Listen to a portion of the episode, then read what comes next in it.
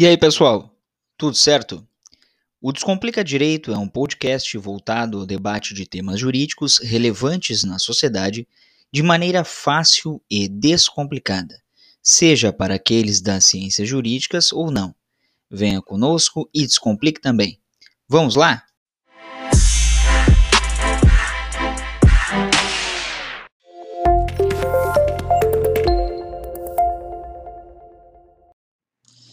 E aí, pessoal, tudo certo? Antes de começar o vídeo, não esquece de te inscrever no canal, de ativar o sininho para as notificações de novos vídeos e de compartilhar o nosso conteúdo. Porque a tua participação é de extrema importância para que possamos continuar com esse projeto. Agora, começa o conteúdo. E aí, pessoal, tudo certo? Mais um episódio do Descomplica Direito. A audiência de custódia. Tema recorrente aqui no canal. Por que, que ele é tão importante e por que ele é recorrente? Porque, infelizmente, esse instrumento processual de salvaguarda dos direitos constitucionais de uma pessoa presa está sendo violado. Não está sendo observado, não está sendo cumprido. E a principal justificativa atualmente é a pandemia. Então, vamos ver qual a situação dessa notícia, desse julgado que traremos para vocês. Preso deve passar por audiência de custódia em até 24 horas, conforme ministro Alexandre de Moraes. O Supremo Tribunal Federal estabeleceu que a audiência de custódia deve ser feita em até 24 horas após a prisão, como forma de respeito aos direitos fundamentais.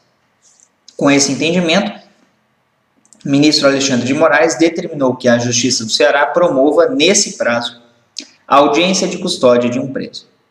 Em junho de 2021, um homem foi preso em flagrante, junto com outras pessoas, acusado de lavagem de dinheiro. Vejam só, junho de 2021, agora há um mês.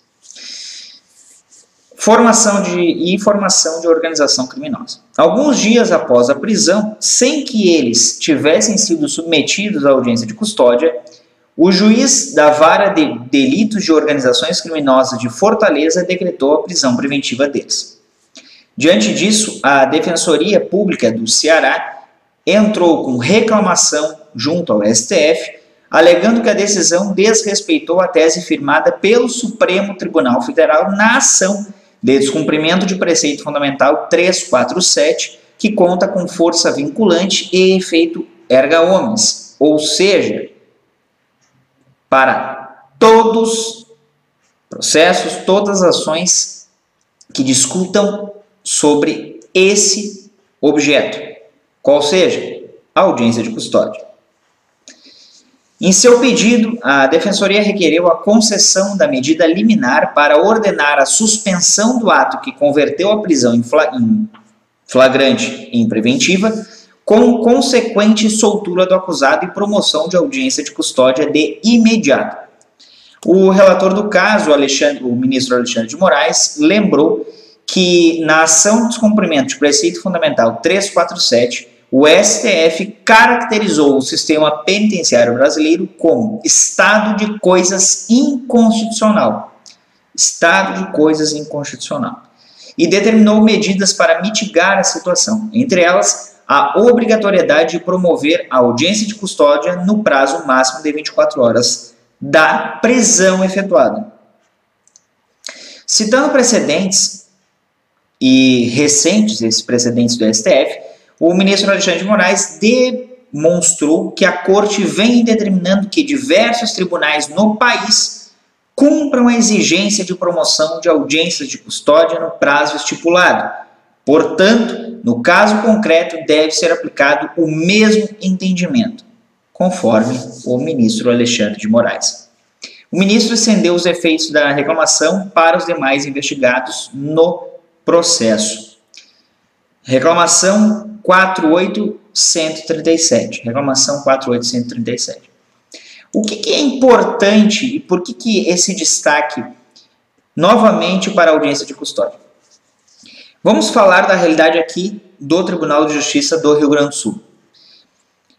Não raros os casos de várias comarcas e especialmente aqui da comarca de Tramandaí, o que, que vem acontecendo?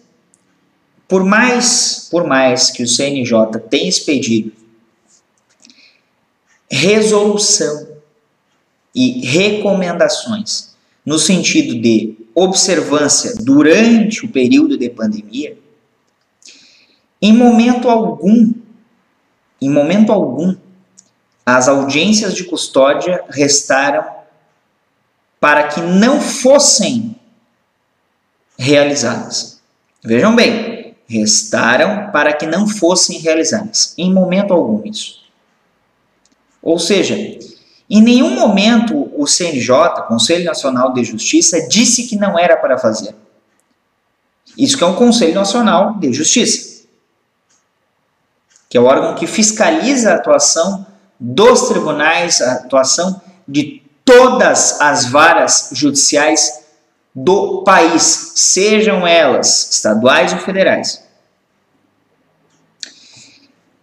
Por outro lado, mas no mesmo sentido, em momento algum o Supremo Tribunal Federal disse que não era permitido ou recomendou que não se realizassem audiências de custódia por causa da pandemia.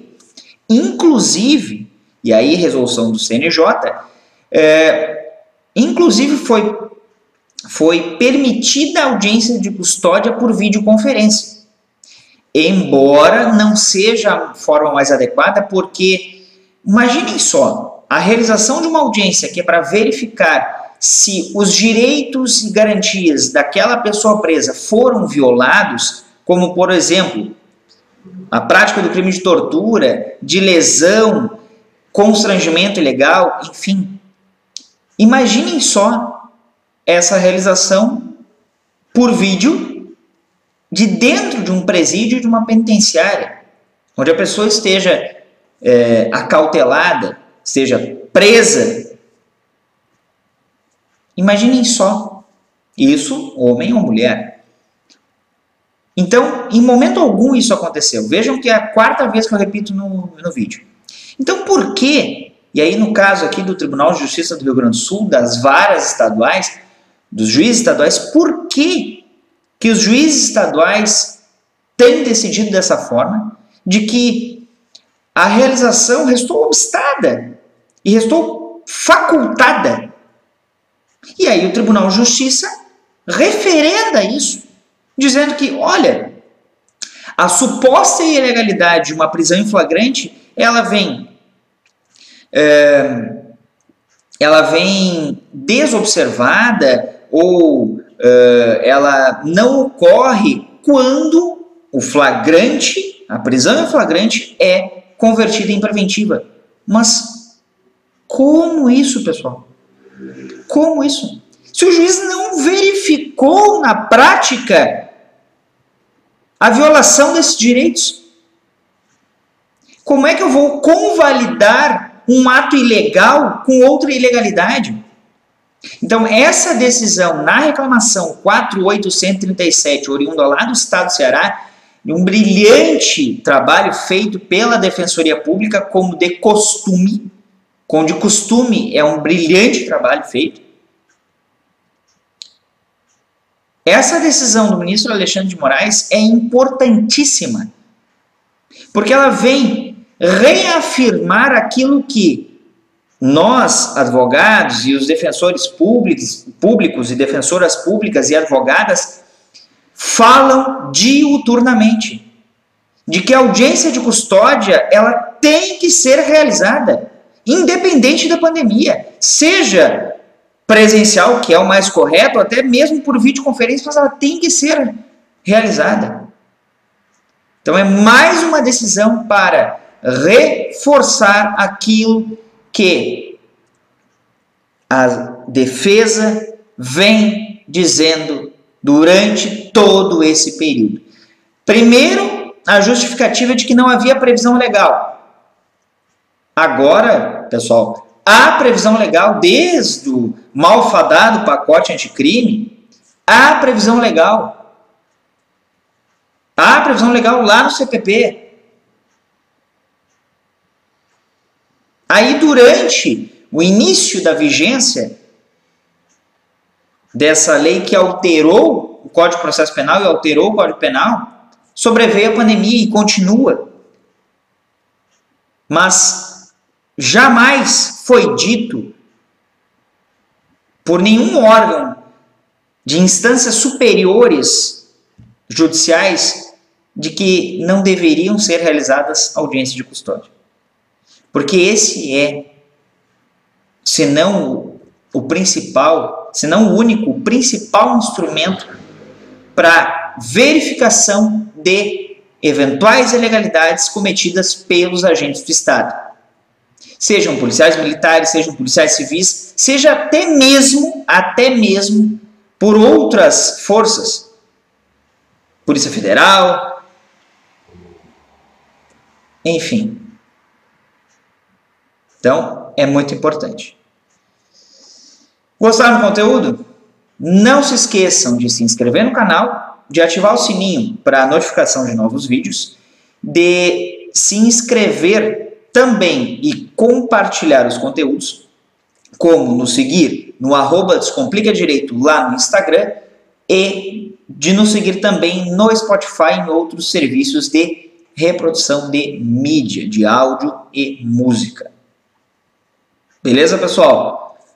Um abraço a todas e todas e até mais.